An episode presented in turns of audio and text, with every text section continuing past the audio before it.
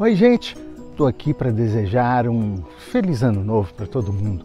Dizer que 2019 não foi um ano tão fácil assim, né? Seja política, econômica, socialmente, um ano de muitos acontecimentos, um ano de muitas desencarnações, um ano de renovação, de limpeza.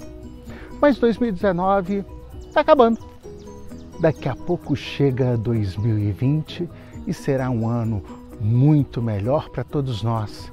É um ano bissexto, um ano cheio de feriados, né? Muita gente por aí vai aproveitar a doidada para descansar, para passear, para rever os amigos, a família, mas 2020 também vai ser um ano da gente dar a volta por cima, da economia voltar a crescer, das coisas acontecerem.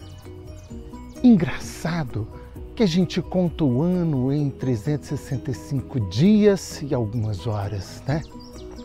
E aí essas horas se juntam e formam um ano que ganha mais um dia, que é o ano bissexto. Então 2020 é esse ano, é esse ano que tem mais um dia. Mais um dia para gente acordar, pensar o quanto foi bom e o quanto melhor ainda será o dia seguinte, porque é assim que a banda toca, né? A gente não pode ficar preso ao passado, a gente não pode ficar preso ao rancor, às mágoas, às coisas que passaram. Passaram, passaram. A gente tem que olhar para frente, para o infinito.